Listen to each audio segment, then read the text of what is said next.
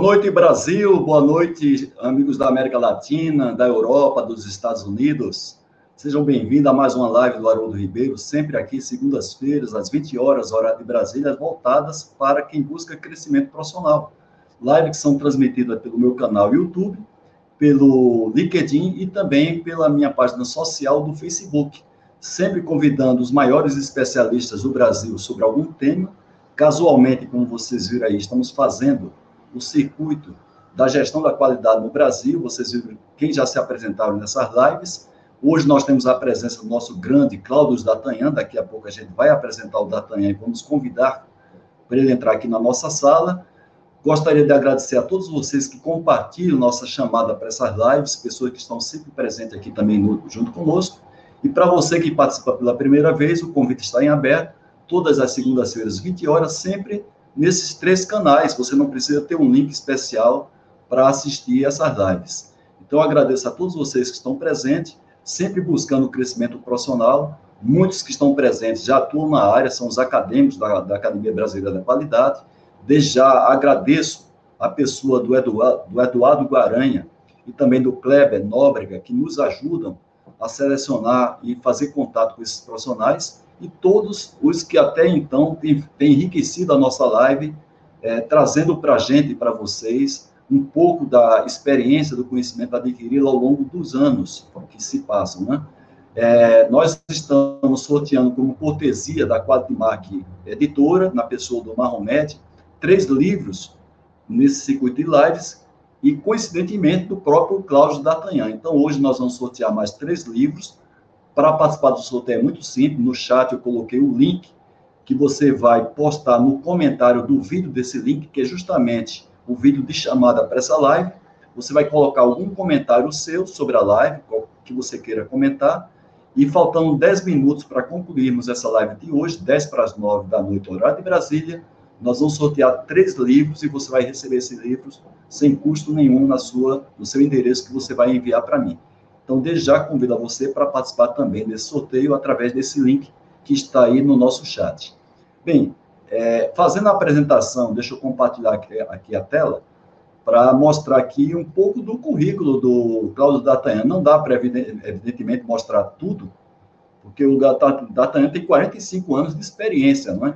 Ele é administrador de empresas, pós-graduado em administração empresarial para executivos e também em gestão de recursos humanos.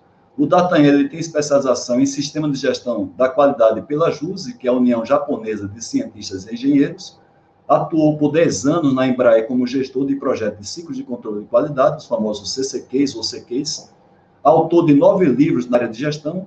Atualmente ele é executivo da Propar, de Educação Corporativa, ele é membro da Academia Brasileira da Qualidade, ABQ, e também da Academia de Letras de Lorena, aqui em São Paulo. É consultor empresarial há mais de 45 anos, como eu falei para vocês, na área de qualidade, produtividade, relações com clientes, gestão organizacional, educação continuada e assim por diante. Então, é vasto o currículo do D'Artagnan. Então, vamos ver se o D'Artagnan já está aqui conosco. Olá. Boa noite, D'Artagnan. Tudo bem, boa noite. Grande Bom. prazer tê-lo aqui na sala, D'Artagnan. Obrigado. Você está falando de onde, D'Artagnan? Estou falando de São José dos Campos, e é onde estou é, temporariamente, porque já estou de mudança né, para uma outra cidade, mas por enquanto aqui, eu vivo aqui há muitos anos, há 45 anos que estou aqui, e aqui trabalhei em algumas empresas, e daqui é onde eu tenho instalada a minha, a minha própria empresa. Então, fiquei muito honrado de, fazer, de ser convidado para fazer parte dessa, dessa, dessa, desse circuito de lives que você está fazendo. Tenho assistido todos, né? Está sendo uma grande oportunidade de aprendizado. Quero dar as boas-vindas aí aos internautas que estão nos assistindo. Tá bom? Muito bem. Para a gente é uma honra muito grande, Datanha, pela sua longa carreira que você tem nessa área da qualidade. Você é uma referência, sem sombra de dúvida, aqui no Brasil, mesmo antes do movimento de gestão pela qualidade total, você já tinha um, já tinha um trabalho muito forte, que começou aqui no Brasil, particularmente pelos ciclos de controle de qualidade. Coincidentemente, eu entrei na qualidade também pelos ciclos de controle de qualidade em 84, na Clabin, e já em 88 comecei a conhecer o seu trabalho a partir do livro que você publicou sobre CCQ, ciclo de controle de qualidade. desde lá acompanho o seu trabalho, como vários outros é, profissionais que atuam nessa área. Então, para mim é uma honra muito grande estar em contato com você, você ter aceitado esse nosso convite, você é um membro da Academia da, é, Brasileira da Qualidade, que está nos apoiando nesse evento, na figura aí do, do Guaranha e do Kleber Nóbrega. Então, é uma honra muito grande para a gente ter aqui na sala, e tenho certeza que os participantes vão saber aproveitar um pouco do conhecimento que você vai compartilhar conosco aqui. Eu agradeço também duplamente a você, porque você está numa fase de mudança de residência, e a gente sabe muito bem o trabalho que é, é e você manteve, né, de qualquer maneira, esse compromisso conosco, mostra que você realmente é um homem da qualidade, né? E vamos sortear agora três livros seus fornecidos pelo nosso querido Saidu Mahomed, uma pessoa que tem uma participação muito grande no Brasil também na área da qualidade. É, o responsável editor-chefe da Qualitimar, que é a maior editora de livros sobre qualidade, gestão e liderança aqui da América Latina, e tem um trabalho prestado ao Brasil, na, na, principalmente na, na questão da, da, da qualidade muito grande, é uma pessoa que a gente sempre conta com ele quando fala-se sobre qualidade aqui no Brasil. Então, vamos sortear três livros de sua autoria, que são, é um livro apaixonante. Eu já li esse livro profundamente, não para fazer essa live com você, mas para poder me inspirar também na minha carreira de consultor. É um livro que fala sobre sua autobiografia profissional, desde, desde a, que você começou a falar do seu pai, do seu avô, inclusive o seu avô é conterrâneo meu, paraibano, né? Então, temos duas coincidências aí. Primeiro, nosso avô é paraibano, né? E segundo, o seu ingresso na qualidade começou pelo CCQ como eu. Verdade. Tá certo, Guarani, é, Guarani não, Datanhan, eu queria que você iniciasse a nossa live fazendo um pouco do resumo da sua história profissional. Claro que quem quiser saber mais é o livro, que está à venda também na Quatro Marcas, quem não for sorteado, Porém, antes de, antes de fazer isso aí, eu queria fazer um pequeno diálogo de segurança, que é uma sugestão dada por um dos nossos participantes, que já esteve aqui conosco sendo entrevistado, que é o Kleber Siqueira, que mora em Houston, Estados Unidos. Ele nos deu essa, essa sugestão da gente abordar, como acontece nas empresas, um tema relacionado à segurança. Como eu não sou engenheiro de segurança, o que é que eu estou fazendo aqui? Eu estou relacionando o 5S que é um dos programas que eu trabalho juntamente com o TPM, a manutenção produtiva total, com a segurança. E hoje eu destaquei aqui é, a questão de é, problemas de conservação, tanto em recursos quanto em instalações, e que muitos deles pode gerar um acidente de trabalho. Eu sempre digo que quando você tem problemas de conservação em uma área que fica por um certo tempo, é, mostra um certo descaso inicialmente os responsáveis por aquela área, depois a coisa sobe para nível de gestão, né? para nível de gerente, de diretor, e se não tiver cuidado, isso aí pode gerar um acidente de trabalho. Então, nada impede que uma empresa, uma área tenha um problema de conservação que esteja devidamente monitorado, primeiro acionando a manutenção, depois, quem sabe, isolando a área, sinalizando devidamente, para que a gente não, não tenha um, quase acidente e depois até tem um acidente ou de trabalho ou acidente operacional. E o primeiro S, o SERI, ele fala muito disso, de você ter ambientes, ter instalações, ter recursos em boas condições de trabalho, principalmente que não gere risco ou operacional ou risco de acidente para a pessoa. Então, essa abordagem que eu, gostaria de fazer aqui é que os problemas de conservação que existam numa área estejam devidamente controlados, devidamente monitorados, para que eles não gerem acidente. É a abordagem que eu queria fazer hoje aí com vocês. É, eu estou fazendo, fazendo essa abordagem em plena live também, é, D'Artagnan, porque eu sei que você é um cara que levanta a bandeira da qualidade desde que você começou a trabalhar, não é? Então, junto com a qualidade, você sempre defendeu essa bandeira da segurança. Então, essa abordagem hoje é bem apropriada para a área que você normalmente também domina, que é a segurança do trabalho. Quando se fala em segurança e se fala em qualidade, nós estamos falando de temas que são simbióticos, né? É, eles não existem separados. Né? Não Muito existe bem. qualidade, não existe qualidade sem segurança e também não existe segurança sem qualidade.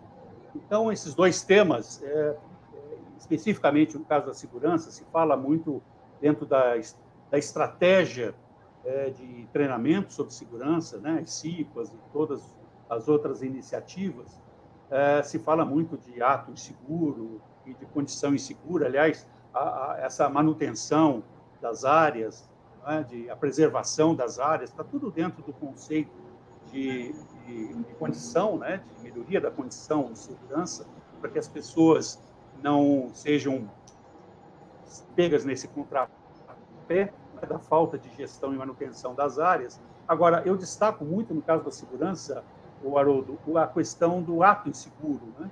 porque o ato inseguro ele, ele tem, ele tem uma, uma relação muito forte com a educação.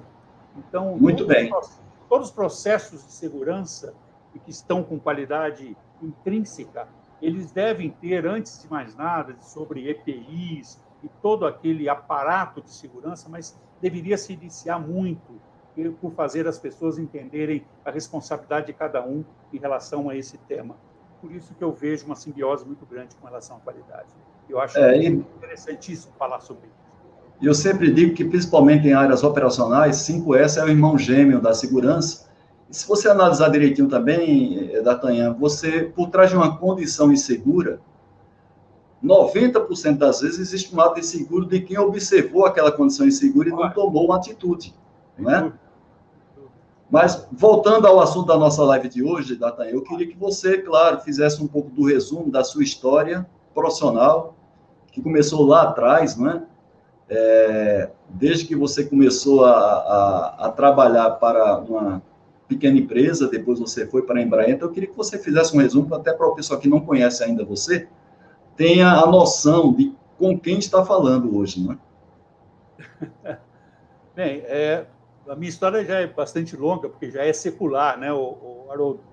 Porque eu comecei a trabalhar com qualidade como estagiário numa fábrica chamada Fábrica Presidente Vargas, uma cidadezinha pequenininha aqui na, no Vale Paraíba, chamada Piquete.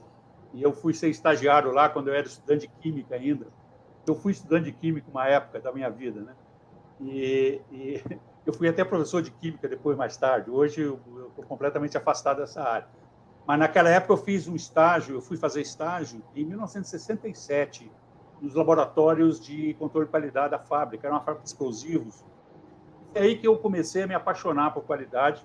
É? E, e, quando chegou em 60, 1969, eu eu tinha que arrumar um emprego, eu tinha que me sustentar e eu continuava estudando, né? Estava já no último ano e eu fui trabalhar numa fábrica como humorista, né? Eu fui prensista, trabalhei numa, uma, numa prensa hidráulica que fazia batoques de alumínio, e eu trabalhava de turno. Né? Então, naquela época, a condição eh, trabalhista não tinha nada a ver com hoje. Né? E, e naquela época, você tem uma ideia, eu trabalhava de turno e os nossos turnos giravam por semana. Então, eu trabalhava a primeira semana de 7 às 15, na segunda semana de 15 às 23 e na terceira semana de 23 às 7. E depois começava no primeiro turno de novo. Era simplesmente uma loucura um negócio desse. E eu comecei a trabalhar lá, nós éramos 12 ou 14 funcionários prensistas, né? Trabalhava nessas prensas que é, ela, ela, ela tinha lubrificação com óleo solúvel, era uma coisa horrível em termos de, de, de se manter limpo, né? E o, e o, Quinzinho, o Quinzinho teve uma participação muito grande na sua vida, não é, Tartanha? Exatamente, foi nessa época, nessa fábrica, que eu terminei depois conhecendo o Quinzinho, mas eu, eu terminei sendo promovido a supervisor, e a minha, minha promoção a supervisor foi uma história muito interessante. Quem tiver o livro aí vai ler, não é? porque dentro de todos os aparatos que eu recebi como supervisor, né, me deram um deltazinho lá de salário, me deram um uniforme diferente e tal, é, mas me deram uma, um troféu muito grande como supervisor, me deram a chave do banheiro. Né? E eu tive que tomar conta do banheiro da área. Né? E essa era uma das atribuições de supervisor da época. Então, enfim, Bom, eu sei que em 74 eu terminei conseguindo entrar na Embraer, eu já tinha me formado, e, e, e, aí eu entrei na Embraer porque eu fui admitido para ser coordenador de ciclo de controle de qualidade. E meu chefe, na época, que me, me admitiu, me perguntou: Você sabe o que, que é isso? Eu falei: Eu não tenho a mínima ideia. Né? Ele falou: Então, ótimo, é assim que eu quero alguém para começar. E aí eu comecei a trabalhar, eu fui o primeiro coordenador de ciclo de controle de qualidade registrado em carteira com esta função. E, e, bom, e aí nós fomos compondo os grupos na época e todo aquele trabalho que você conhece tão bem. E eu cheguei, nós chegamos a ter, eu cheguei a coordenar na Embraer 160 equipes, que variavam de todas, estavam representando todas as áreas da empresa. Na época já eram, eram empresas já de 8 mil funcionários. Não é? Nessa época eu fiquei muito envolvido com qualidade, eu participei da fundação da Associação Vale Paraibana de Controle da Qualidade, que foi, que foi uma, uma associação mãe de outras associações no Brasil. Né?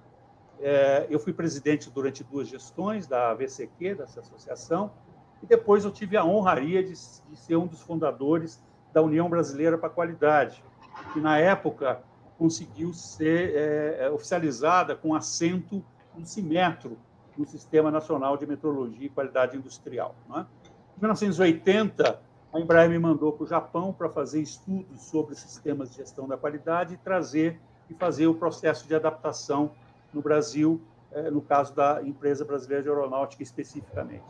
E nesse período foi o período de uma das maiores honrarias que eu tive, porque eu fui aluno nesse programa de, de treinamento do professor Kaoru Ishikawa. Né?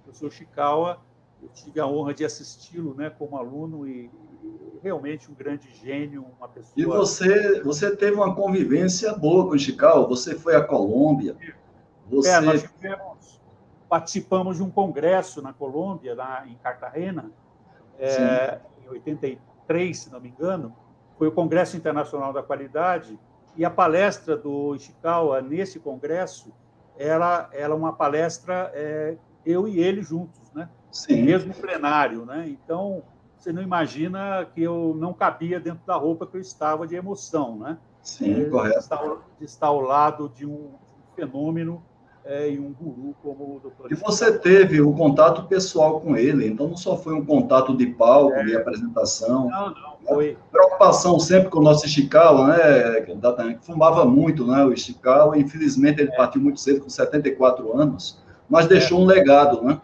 Deixou um grande legado o Ishikawa. Bom, eu sei que depois disso, em 84, eu saí da Embraer, é, fundei a minha própria empresa, que é a Propac, que tá, está aí até hoje, né? É, que é uma empresa de educação corporativa. Foi a primeira empresa de consultoria no Brasil a ser certificada, é, na época pela Fundação Vosolini e pela DQS. Né? E, e nessa época, a nossa empresa participou muito das missões eh, ao Japão, né, as missões técnicas que nós levávamos, eh, levávamos eh, empresários para serem treinados na Ásia, de um modo geral, na Coreia, Japão, etc. E eu fiquei muito envolvido com a coordenação dessas dessas missões, né? Essas missões. E, inclusive, né, Datanha, é, o nosso o nosso saudoso Isaú, é, Yasu Imai, né, teve uma participação muito grande nessas missões. Muitas missões foram ao Japão com o apoio dele. Infelizmente, nós perdemos o Imai há quase um ano e meio atrás.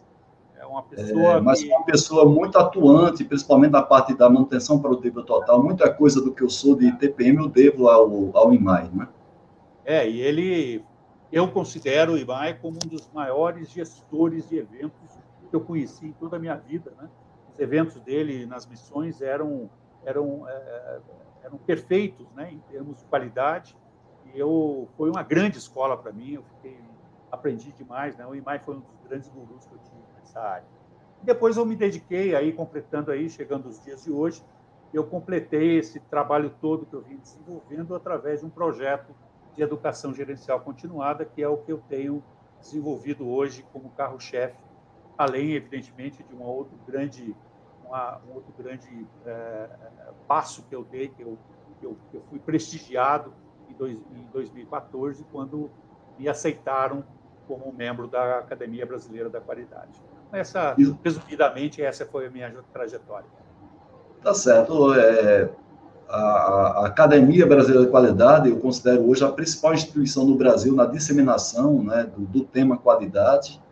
Os acadêmicos estão ali, como você, pessoas altamente é, reconhecidas em um trabalho prestado ao nosso país então, quero aqui aproveitar a oportunidade para, mais uma vez, parabenizar e agradecer todos os acadêmicos representados aqui, inclusive presente na live, com o Eduardo Guaranha, que muito nos orgulha essa equipe que está lá, tá certo? Na academia, por conta do conhecimento e da experiência e, e aquela vontade de compartilhar isso aí com a sociedade brasileira como um todo.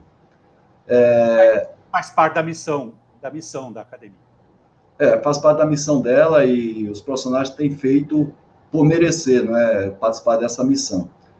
Bem, vamos falar hoje, Datanha, um tema que você domina muito bem, porque você vivenciou, deixa eu, deixa eu compartilhar com você a tela aqui, você vivenciou na prática, você foi supervisor, você chegou a, a cargo de liderança, você hoje também é um empresário, e você selecionou junto comigo um tema falando sobre a importância da liderança na condução de programas de qualidade nas organizações. E aí vem a, a primeira pergunta de um leigo, não é? O que na prática, D'Artagnan, é um líder? É ser um líder. Na prática, o que é? Porque tem muitos conceitos, mas o que você considera na prática o papel de um líder ou o perfil de um líder? Olha, é literatura vastíssima né, sobre Sim. o conceito de liderança e você pode seguir vários gurus aí falando sobre isso. Eu sempre fui uma pessoa muito singular aí nessa área. Eu gosto das coisas bem resumidas, né? Eu tenho um conceito resumido que fala que sobre a, a, o líder na prática. O líder, na verdade, é o que influencia o comportamento de terceiros. Então, é, tem um conceito que eu gosto muito que diz o seguinte: o, o, o líder é aquele que faz com que os outros façam e sintam satisfeitos em fazê-lo. Muito então, bem. É, é, esse conceito ele, ele, ele pode ser descrito numa, num grande livro, né, para poder desenrolar tudo que ele quer dizer. É, é, ele precisa fazer, ele fazer, ele precisa estimular, influenciar o comportamento para que as pessoas produzam, produzam resultados e sintam-se felizes em, em estar produzindo e não necessariamente porque foram mandados, porque o chefe ele é orientado para comandar, o líder é orientado para inspirar. Então, é na, hora que, na hora que nós conseguimos entender bem essa, essa engenharia do comportamento, nós começamos a identificar na prática quem é líder e quem não é líder. O problema é que hoje nós não estamos tendo pessoas com esta com este com essa linha de raciocínio. É isso. Inclusive, eu participei da última live da Academia Brasileira de Qualidade, que desde já eu convido vocês para assinarem, se inscreverem no canal. Até hoje, todas as lives da APQ eu participei. Excelentes lives, Porém, esta que passou, na minha opinião, Datane, que você participou também como convidado, foi a melhor de todas.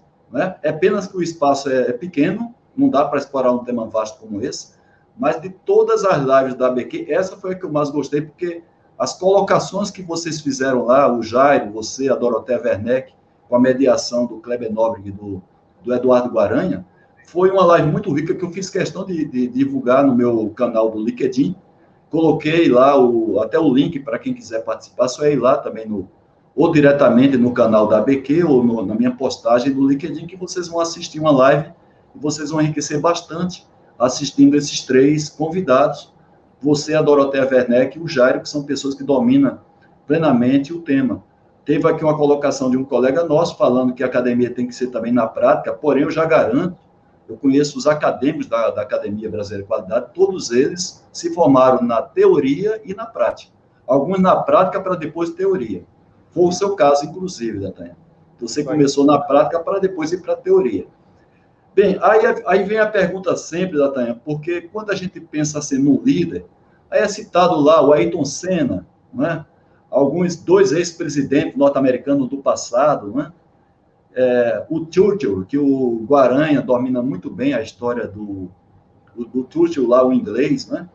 Mas a gente nem sempre é, é, obrigado você ter um líder sendo carismático. Aí na, aí, na minha opinião, na minha opinião, na sua opinião, você acha que todo líder tem que ter por trás um certo carisma para se instituir como líder ou não obrigatoriamente?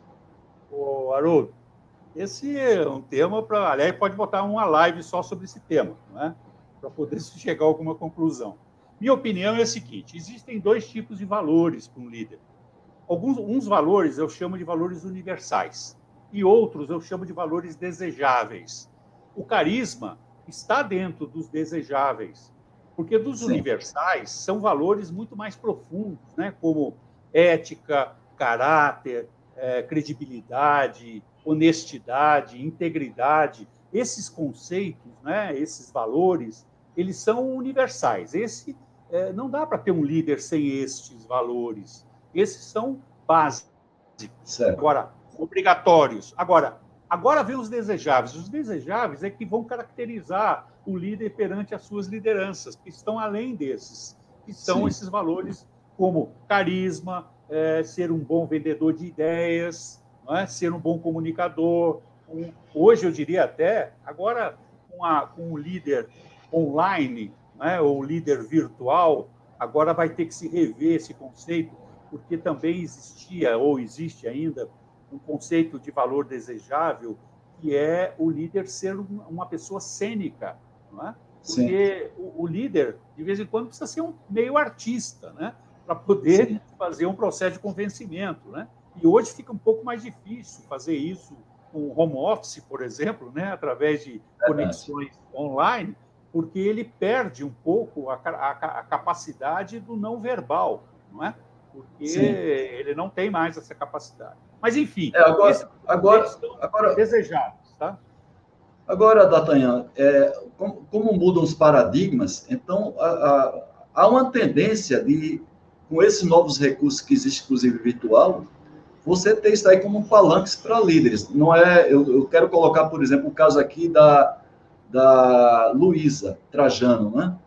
Então, a Luísa Trajano, que tem a sua liderança natural, né, presencial, ela hoje se utiliza de meios virtuais, plataformas, é, aplicativos diversos que nós temos aí, para, inclusive, se é, oficial, não é ser oficializada, ser reconhecida de maneira muito mais pulverizada como uma grande líder né, que ela é, primeiro, representando lá as mulheres do Brasil, né, que, sem sombra de dúvida, tem o seu espaço hoje já ocupado, já não é a chamada minoria, já é, hoje já passa a ser basicamente igualitária e talvez até em alguns momentos até superiores à quantidade e à qualidade em relação aos gestores ou líderes é, masculinos.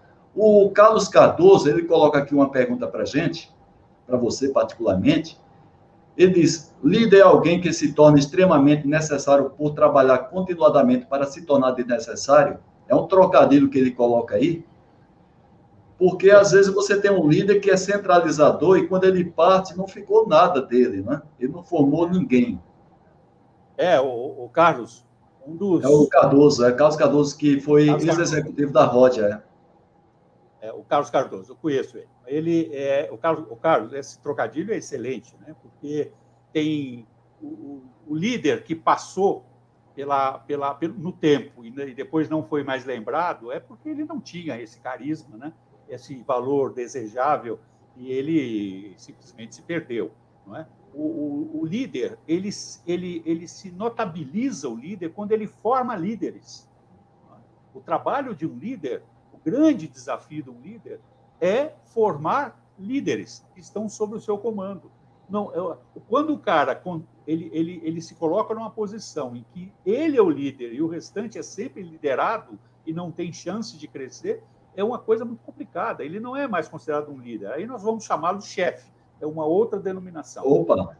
É, aí é outra denominação. Então, Nossa, eu acho que ele tem que deixar legado. E legado é formar novos líderes. O nosso querido Basílio Dagnino, que tem também um extremo, um serviço prestado imenso ao nosso país nessa área de gestão da qualidade, deve estar falando lá do Rio de Janeiro, a sua terra. Ele tem uma pergunta preferida que ele coloca aqui: liderança é uma qualidade inata ou inata? Você acha que pode você formar líderes em cursos, em capacitações? Ou você acha que esse dom já nasce com a pessoa e você, claro, tem que aperfeiçoar através dos cursos?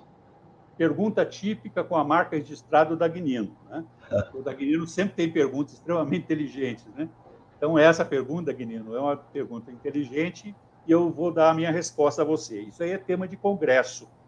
E eu já participei de congressos sobre se liderança é nata ou inata, e depois de três dias de congresso, nós saímos de lá sem saber a resposta. é um tema de grande discussão porque existem algumas características né, do líder nato. Eu não acho que as pessoas, isso é particular, eu não acho que exista um líder nato. O líder ele pode ser desenvolvido em função de determinados valores que ele tem, que são genéticos, que são desses valores desejáveis e valores universais. Uns se despontam mais do que os outros, Então, existe uma, um contrabalanço nesses valores. Então, tem pessoas que têm pouco carisma, mas têm muita capacidade de venda de ideia. Tem outros que têm que não são tão, tão, tão comunicativos ou não são tão motivadores, mas são pessoas com capacidade cênica. Então, há um processo de compensação que, é, quando coincide com alguém, isso existe, que reúne muitos valores, e essas pessoas dão a impressão que nasceram daquele jeito. Uma criança, um recém-nascido, não nasce com essas características todas.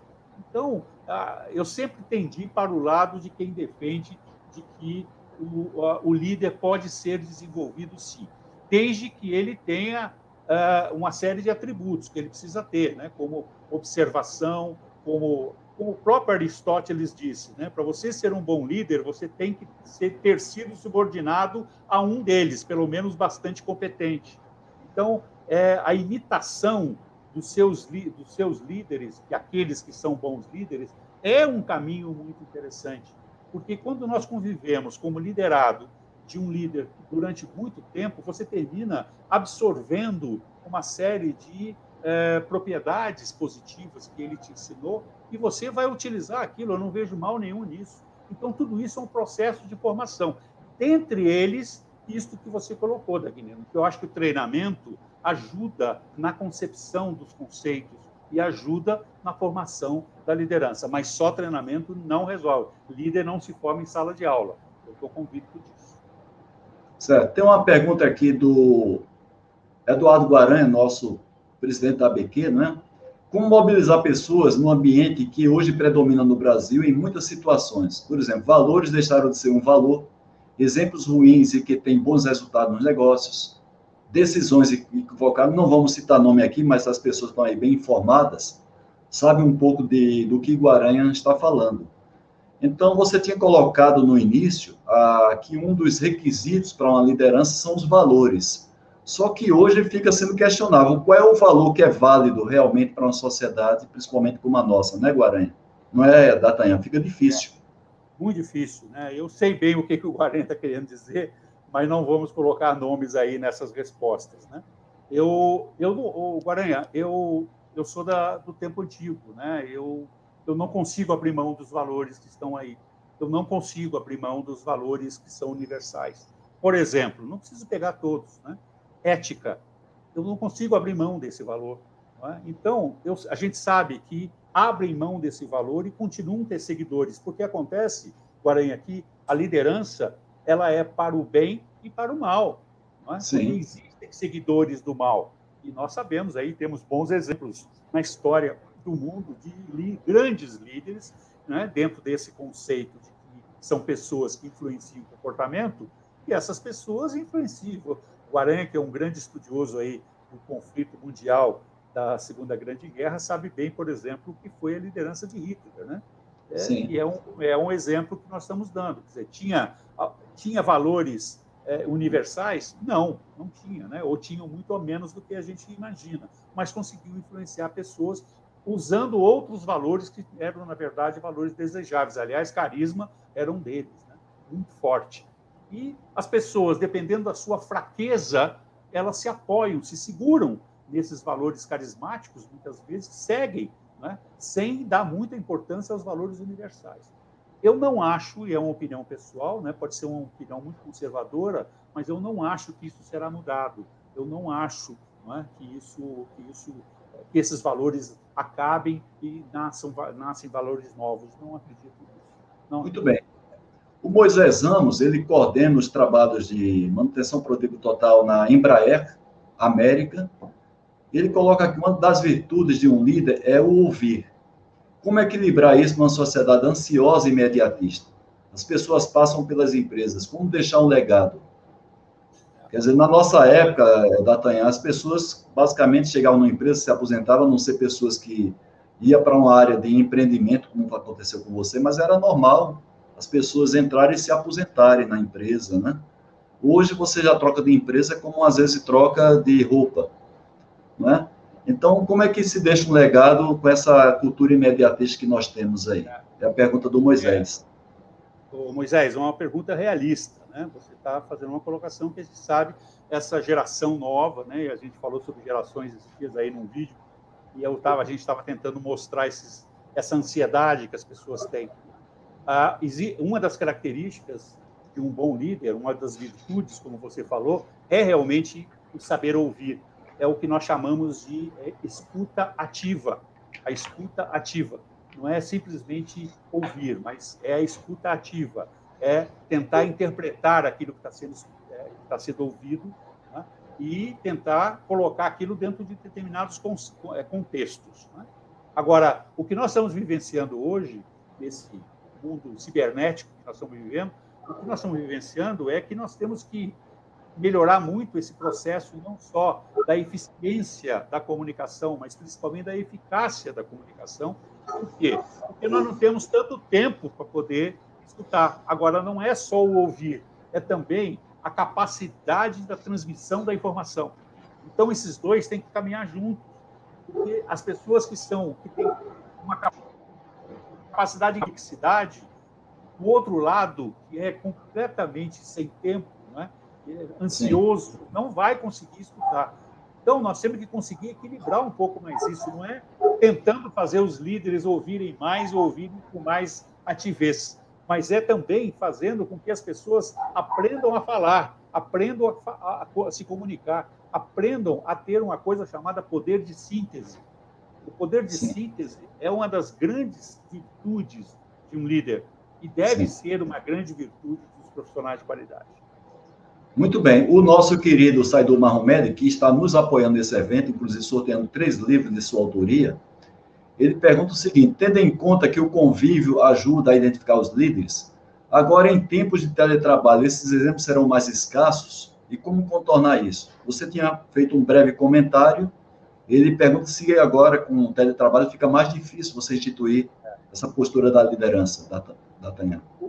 Mahomet, eu não sei dizer se fica mais difícil ou não. Eu sei dizer que, fica, que existe uma certa complexidade e os líderes, vamos chamar de líderes tradicionais, estou colocando esse, esse nome aqui, os que sempre lideraram utilizando o presencial. É, é, eu diria que uma boa parte deles não, não e nós vimos isso, né, principalmente na área, na área escolar, muitos deles não vão conseguir é, liderar a, as, suas, as suas equipes é, é, utilizando é, os o teletrabalho. Né?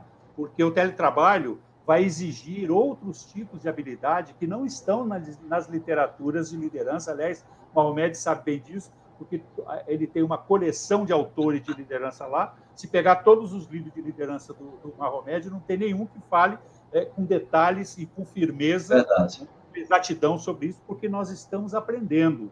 É?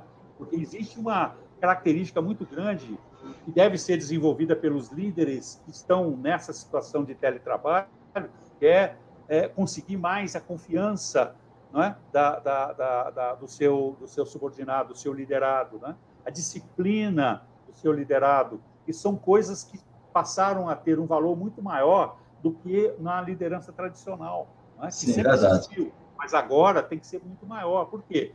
Porque os horários de trabalho mudaram, não é? as condições Sim. de trabalho mudaram completamente. Então, vai ficar um pouco mais difícil e esse funil vai acontecer e nós teremos que fazer seleção daqueles que tiverem mais competência.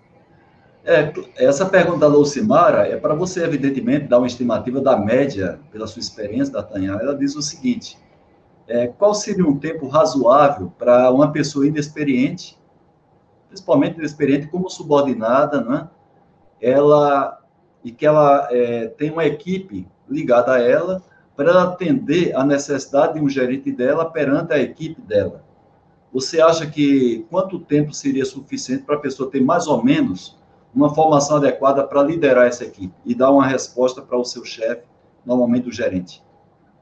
Simara, você sabe que é, existe uma, uma, uma, um desafio muito grande que você, junto com a equipe da qual você tem o mesmo nível, você começar a se destacar. É? é? ali que começa o processo de liderança. E aí você se torna um, um chamado líder potencial. E aí você começa a ser observado pelo seu chefe. Então, você precisa pensar bem nisso. E você precisa ter o quê? Um pouco mais de informação, um pouco mais de conhecimento, buscar um pouco mais de, de conhecimentos nessa área, diferente de todos que estão numa rotina de liderados. Então, continuando como liderado, mas você tem atitudes diferentes. Isso é uma questão meramente atitudinal. E você precisa certo. ter atitudes diferentes que são observadas pelo seu chefe e ele te coloca, vamos chamar, numa lista, é? na primeira da fila, como uma potencial dentro da primeira oportunidade que tiver. Aproveite nessa altura os programas de formação e eu diria que reforçando com bastante leitura sobre o assunto, que você já começa a ficar diferenciada perante o restante. É uma tarefa árdua, porque os outros provavelmente não estarão é incólumes, né? Eles também estão pensando do mesmo jeito. Então, é quem ganhar essa corrida em termos de aquisição do conhecimento no menor tempo possível. É? E a internet está aí, vai te ajudar. Agora tem que investir, vai ter que investir termos de tempo fica difícil dizer, depende da, da, do pré-requisito né, que você tenha e, e, também da sensibilidade do seu chefe em, em, em conseguir identificar esse, esse, assunto. Tá bom? O, o Moisés Ramos, ele volta a perguntar aqui, na sua opinião, D'Artagnan, se o conflito de gerações, que sempre aconteceu, né? Conflito de geração, quando você era filho, inclusive o seu pai fugiu do seu avô, fugiu de casa com 17 anos, provavelmente em conflito de geração, sempre foi assim, não é?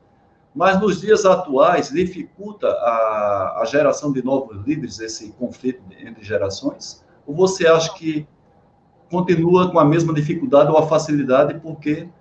É, desde eu acho. Eu acho, desde, que eu, desde que eu sou neto, que existe conflito de gerações. E hoje eu sou avô. Né? Exatamente. É, eu acho que nós temos que tirar proveito do conflito de gerações. As pessoas estão colocando o conflito de gerações como um problema. Eu acho que um conflito de gerações é uma grande oportunidade. Né? Eu, eu, eu, eu sempre gostei de trabalhar com pessoas muito mais jovens do que eu e muito mais velhas do que eu, é? porque eu, eu tinha oportunidade de aprendizado dos dois lados e tentando sempre juntar, angariar conhecimentos. Né? Então, o conflito de gerações eu vejo como oportunidade eu acho que um líder que tenha todos os seus subordinados dentro do mesmo conceito de geração, ele tem pouco a aprender, porque ele já aprendeu o que já lhe ensinaram. Aquele grupo não vai lhe ensinar mais. Ele precisava ter outras gerações para poder ter o entusiasmo, né? a intolerância do jovem que precisa das coisas para ontem e a experiência, a vivência né? da, da, da, dos mais velhos né? tem um pouco mais de sabedoria dentro desse processo. Isso cria um processo muito legal. Né? Eu, como líder, né, na, na, minha empresa, por exemplo, os consultores nossos né, são todos eles acima de 60 anos de idade. Mas o pessoal de administração são todos jovens. Né? Então, eu acho excelente isso, porque as ideias deles não passam pela nossa cabeça, porque partem de outros princípios, inclusive ideias disruptivas que nós temos mais experiência, nós temos muita resistência a esse tipo de ideia. E isso é uma forma de aprendizado. Agora, tem que, abrir a guarda, né? Porque senão a gente não vai conseguir absorver esses conhecimentos, não. Eu, eu resgatei uma pergunta aqui, já que você falou da sua história em relação aos ciclos de controle de qualidade, e o, não sei se é o Maurício, que se tem um cognome aqui de Flamengo Azul, ele pergunta qual o motivo das práticas do CCQs terem ficado esquecidas nas empresas. Hoje ele vê nos times ágil a metodologia ágil e o retorno nem que seja em parte da prática de CCQs. Ou seja, em resumo, na sua opinião, por que não tem mais forte os movimentos de ciclo de controle de qualidade aqui no Brasil? Olha, é, eu não... Flamengo Azul, né? O de nome. Mas é, o que acontece é o seguinte: é, existe uma, um ponto de inflexão que, que responde à sua pergunta, que é quando os círculos de qualidade foram trazidos para o Brasil, se respeitou um conceito clássico que vinha do Japão, eu diria que não era necessariamente japonês, mas vinha de uma cultura oriental, que era a voluntariedade. E isso teve uma, houve uma manutenção inicial, mas o mundo hoje a gente percebe que a velocidade para resultados é muito maior do que a espera da voluntariedade. Então, essa evolução que, te, que se deu ao, ao redor dos círculos de controle tradicionais, e eu estou me, me penitenciando aqui, porque estou me colocando no, no conservadorismo disso, sei aonde eu errei, não é? é porque a gente começou a perceber que ah, o círculo de controle de qualidade não podia ser tratado mais como filosofia, como nós trouxemos, e que era arraigada, presa a uma cultura milenar. Então, aqui nós precisávamos de mais resultados. Então, o ciclo de controle de qualidade passaram a ter um novo conceito, que era o conceito de resultados através de projetos específicos de desenvolvimento. Aí, começaram a ter que mudar o nome para poder justificar, que aí eu acho que foi um erro, mudar o nome para ter que justificar que seria uma coisa diferente. E, e pior, começaram a mudar o nome e começaram a tentar acusar o ciclo de controle de qualidade como uma coisa que foi do passado ruim. Porém, os novos os novos projetos, né, seja de grupos de melhoria, seja de o nome que queiram dar, a base dele é a Verdade. base criada por Ishikawa. Eu não tenho nenhuma e, e, a, e, a, própria ferramenta, né, as ferramentas da qualidade, né, onde o diagrama Ishikawa faz parte, são as mesmas. São as mesmas, né? Quando a gente pega uma folha A3, Dentro de uma folha A3, que é muito usada pelo Lean, nós é. temos ali todas as ferramentas da qualidade colocadas ali. Né? Então, só mais, tem um formato de A3. Digo mais, Haroldo, e não se inventou nada melhor até hoje. Verdade, concordo com você. Porque até hoje, a base das pirâmides das empresas precisam entender das ferramentas de qualidade para poder Isso. crescer dentro do claro. conceito de círculo Sim. de qualidade. Muito bem. Não necessidade de mudança de nome, mas enfim. Mas ele Muito tem bem. razão em relação a essa, a essa mudança aí que nós tivemos. Temos uma pergunta de um colega seu da Academia Brasileira de Qualidade, o Mauro Paganotti. Ele pergunta também nessa mesma linha: quando se começa a trabalhar com qualidade em uma empresa, muito frequentemente se identifica uma grande quantidade de problemas a resolver. Qual a sua sugestão para definir as prioridades? Você já deu a pista na resposta passada. É, mas olha, o, o Mauro, seguinte, quando a gente fala, né, a gente vai trabalhar com qualidade, tal. A qualidade, ela, ela, como diz, como dizia bastante, dizia muito, né? E eu, aliás, na, na, no meu vídeo eu citei isso do professor Oleg Greshna, grande professor. É, o Oleg tratava a qualidade. Da, da Johnson, né? Da era, Johnson. Foi gestor da Johnson durante quase um século, né? um meio século, perdão. É, o, o Oleg tratava de um projeto chamado Company Wide Quality Control ou seja, Opa. olhando a qualidade amplo empresarial, não é? Era a qualidade Sim. na administração, na, na, área de compras, na área comercial, na área de vendas, né? e, e também, aí ele dizia assim, ele contava tudo isso e dizia assim, e também na área da qualidade, né? Quer dizer, nós precisamos pensar a qualidade de uma forma mais ampla, não é? Nós ainda, eu sou do tempo que qualidade era um problema do departamento de qualidade, não é? Então, o restante não tinha nada a ver com isso. Agora nós estamos percebendo que isso é praticável, completamente impraticável. Todo mundo tem que estar totalmente envolvido com isso. Agora, para estar envolvido com qualidade, seja da função que for, do cargo, seja do status que tiver na empresa, ele precisa primeiro entender os princípios, os conceitos, a responsabilidade sobre esse trabalho. Esta, esta, esse início é a base da pirâmide, por onde se começa tudo, que é pelo conceito. Todo mundo teria na empresa ter que passar por um processo inicial para que houvesse um nivelamento conceitual para a gente começasse a falar em, começar a falar em qualidade amplo empresarial. Então, eu acho, eu sinto falta nisso até hoje nas empresas que eu vou, porque a qualidade em muitas empresas continuam ainda tratando a qualidade pelas normas, pelos, pelos sistemas normativos e pelas ordens, entre aspas, comandadas pelas áreas da qualidade. Então, isso aí acontece o seguinte: quando existe uma área que é responsabilizada pela qualidade, acontece que, na mesma proporção, você tem a, a, a, a responsabilidade. Porque se as pessoas não são, não fazem parte do, do time da qualidade, ele não tem a responsabilidade, o comprometimento com aquilo que ele está produzindo, porque alguém vai dizer se está bom ou se está ruim. Então, é, uma das, Tá? Isso eu, né, em Embraer eu participei nessa época quando nós estávamos eliminando, né, isso parece até paradoxal, mas nós eliminando o inspetor de qualidade.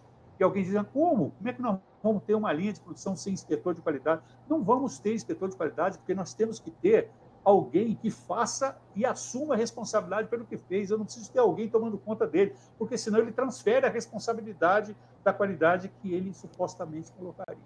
Então, eu, eu acho que nós ainda temos que trilhar um caminho longo, que é o caminho, o caminho da contaminação conceitual da qualidade, nivelamento conceitual, é?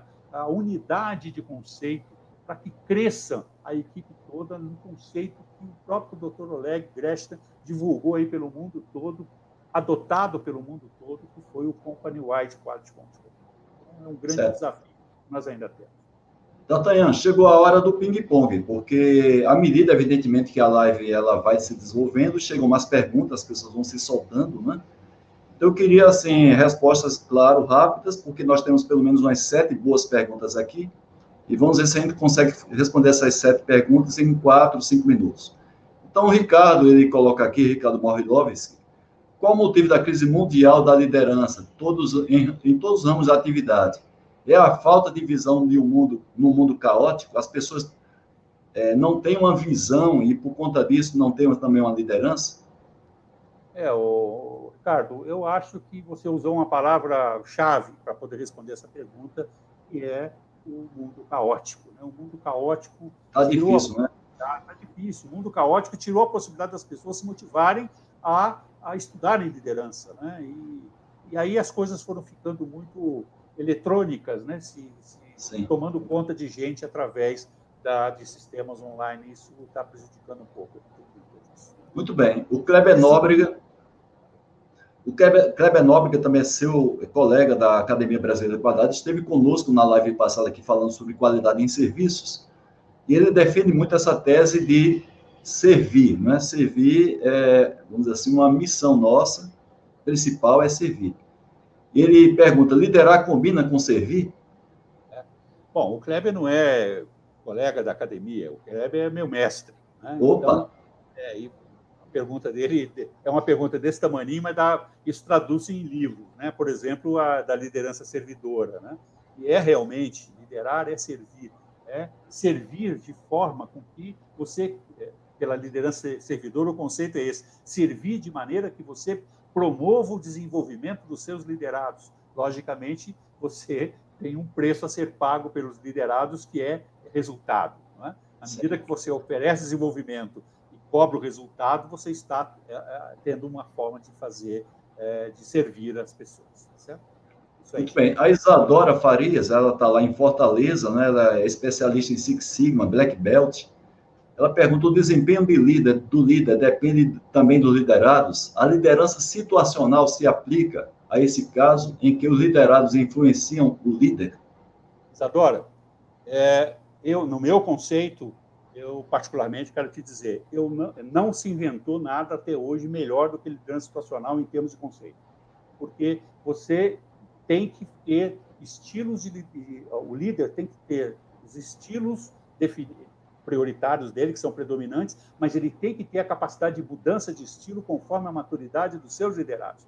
E ele precisa aprender de como medir essas maturidades e como que ele navega nos estilos para poder levar todos para o melhor nível de maturidade possível. Esta é a trajetória do bom líder, essa é a trajetória de um projeto de liderança. E ela está atrelada nos conceitos de liderança situacional. Eu não conheço nada melhor. Existem coisas muito sofisticadas, mas na prática é, para mim, o melhor conceito que tem. O Israel, ele também fala com a gente lá do Ceará, ele pergunta se é aconselhava assumir responsabilidade de forma gratuita e voluntária quando se almeja uma posição de liderança. É, ele pergunta se é aconselhável, não é que seja obrigatório. Não, eu acho que é aconselhável, sim, assumir responsabilidade de forma gratuita. Né?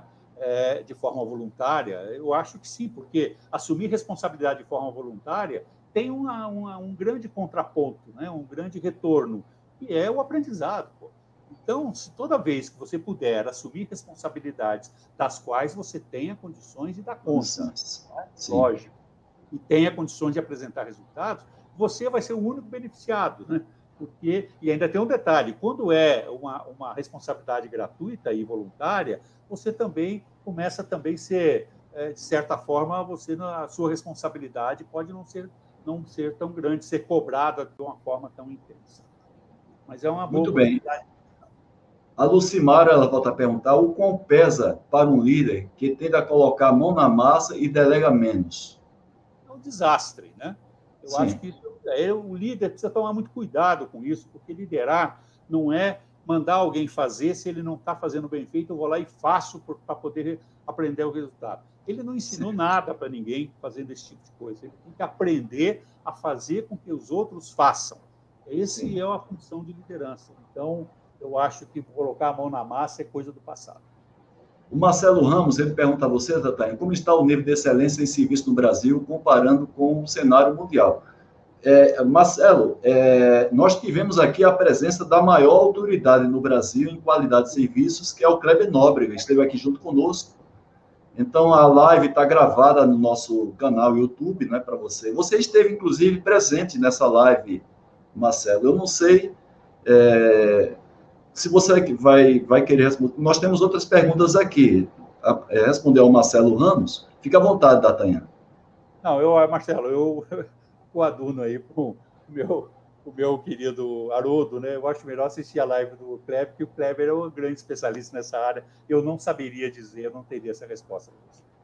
Muito bem. O Guaranha volta a perguntar a qualidade do lato sensus diz respeito à qualidade de vida. A diferença de liderança para a qualidade do estrito senso em relação ao lato senso? Ele fala especificamente em relação à liderança. É, o Guaranha, o Guaranha só faz perguntas fáceis, não é? é o Guaranha perguntas de doutorado, né? É uma coisa... é, o Guaranha, a qualidade de vida, né, que você está traduzindo como lato senso, né, é, tem muita diferença. Eu acho que a qualidade de vida faz parte desse contexto, né? porque a gente fala em liderança e fica falando em responsabilidade, em atitude, em condução de pessoas. E... Agora, existe uma coisa chamada qualidade de vida, que é nós temos que saber distinguir. Eu não sou um bom exemplo, eu já lhe adianto isso com toda a minha honestidade. Não sou um bom exemplo né? em termos de qualidade de vida. Né? Eu, é, aliás, quem lê meu livro sabe disso. Né? Eu paguei um preço muito alto por isso, né? É, com relação principalmente à família. Paguei o preço no sentido de não ter dado a assistência que eu tinha que dar com a qualidade de vida que eu tinha que ter dentro do meu processo de liderança de trabalho. Mas eu acho que a gente precisava investir um pouco mais nisso. Precisava mesmo. Você tem razão de levantar esse dado. Datanhan, você sabe que eu sou muito criterioso com relação ao horário, até para poder respeitar tantas pessoas que estão nos assistindo, como também os nossos convidados. Então, nós vamos fazer agora um pequeno intervalo para sortear o seu livro. Depois nós, nós vamos voltar para você fazer as suas considerações finais. Tá certo? Na medida do possível, nós colocamos aqui para você responder as perguntas da nossa audiência, que muito nos honra estar aqui participando. Inclusive, é o motivo de nós estarmos aqui, a nossa audiência. Então, vou compartilhar aqui com, na tela, primeiro, mostrando o seu livro que é, é, vamos colocar aqui no formato de apresentação, um momentinho só.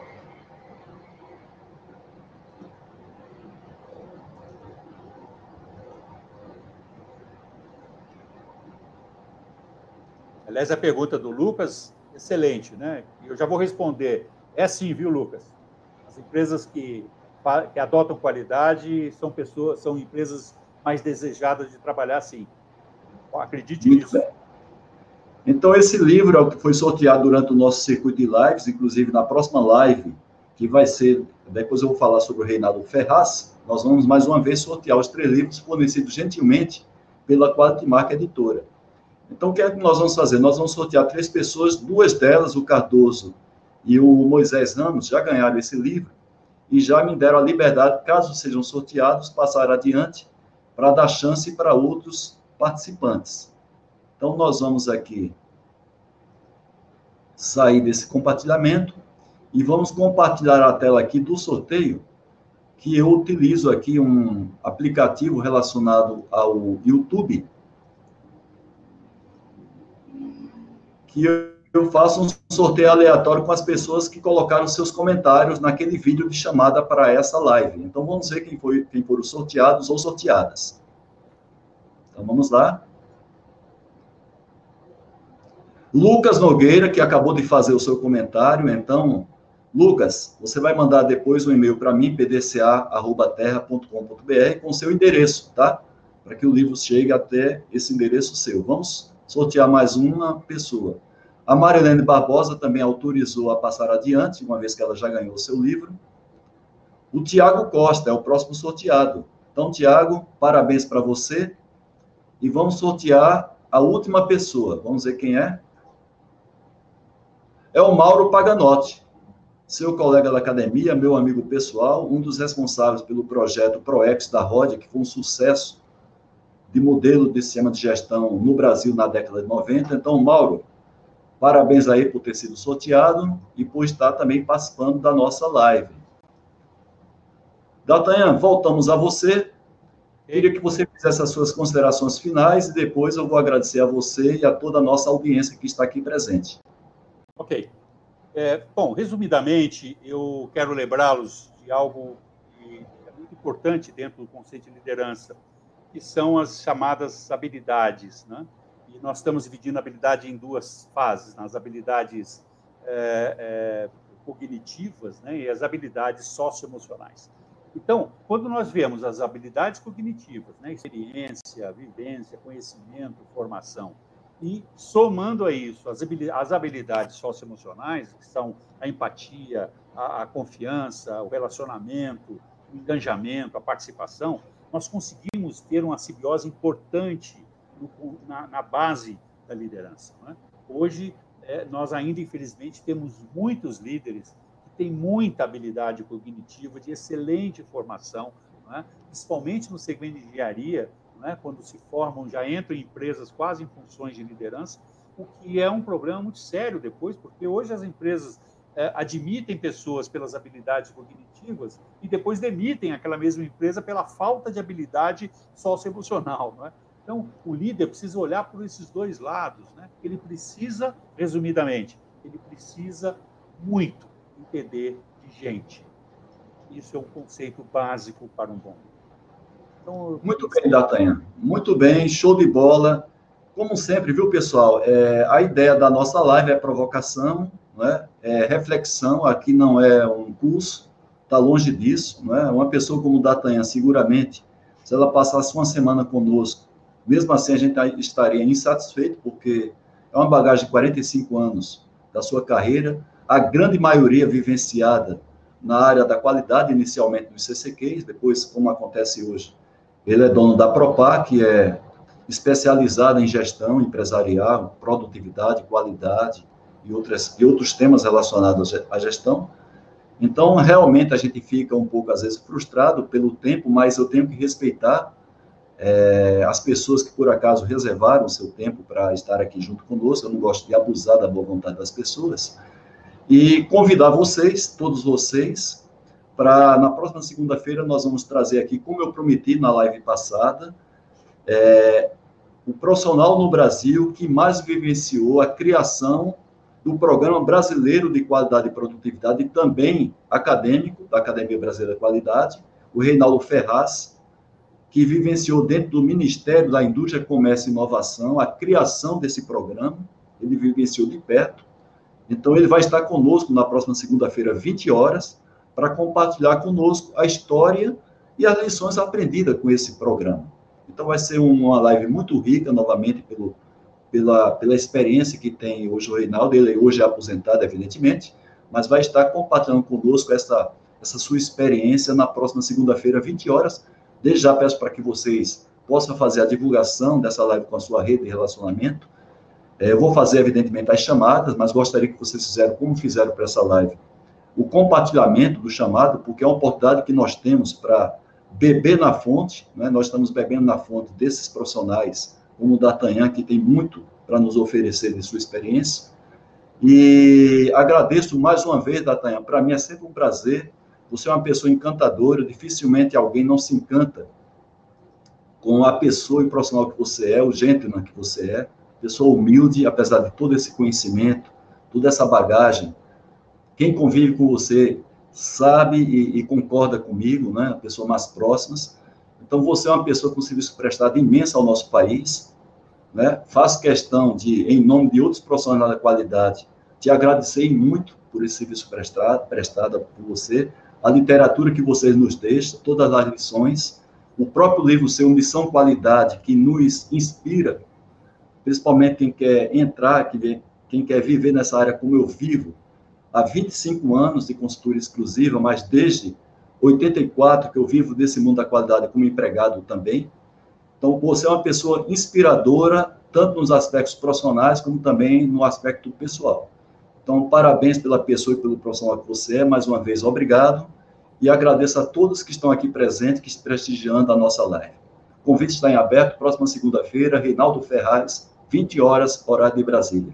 Gente, fiquem sempre com Deus. Compartilhe essa gravação da live com a sua rede de relacionamento. Espero com você, portanto. Um abraço, tchau e cuidem da sua da saúde. D'Artagnan, um beijo no coração.